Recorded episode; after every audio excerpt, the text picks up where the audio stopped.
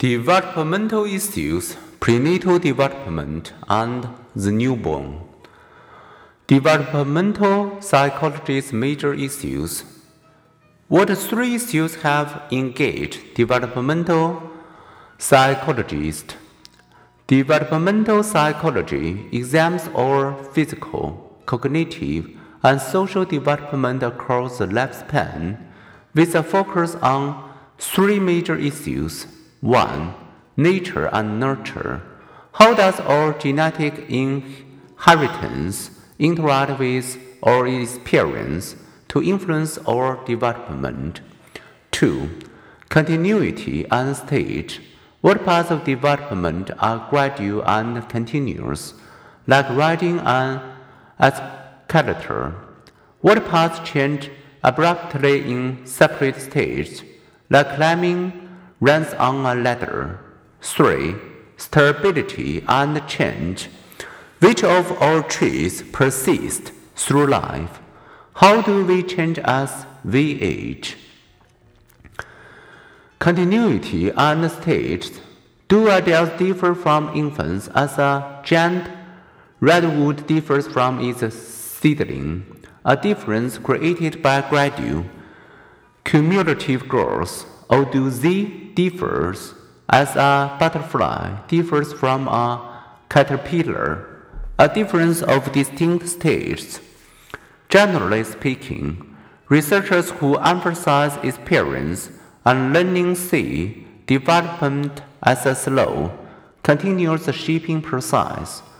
Those who emphasize biological maturation tend to see development as a sequence of genetically predisposed states or steps. Although progress through the various stages may be quick or slow, everyone passes through the stages in the same order. Are there clear cut stages of psychological development? As there are physical stages such as walking before running, the stage, therefore, we will consider of Jean Piaget on cognitive development, Lawrence Kohlberg on moral development, and Erik Erikson on psychosocial development. Proposed uh, developmental stages, but as we will also see, some research casts doubt on the idea that life proceeds through neatly defined aging stages. Young children have some ability Piaget attributed to later stage. Kohlberg's work reflected an individualist worldview and emphasizing thinking over acting. An adult life does not progress through a fixed, predictable series of steps. Chance events can influence us in ways we would never have predicted.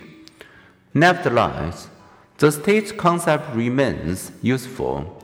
The human brain does not experience growth spurts during childhood and puberty that correspond roughly to Piaget's stages, and stage theories contribute a developmental perspective on the whole lifespan by suggesting how people of one age think and act differently when they arrive at a later stage.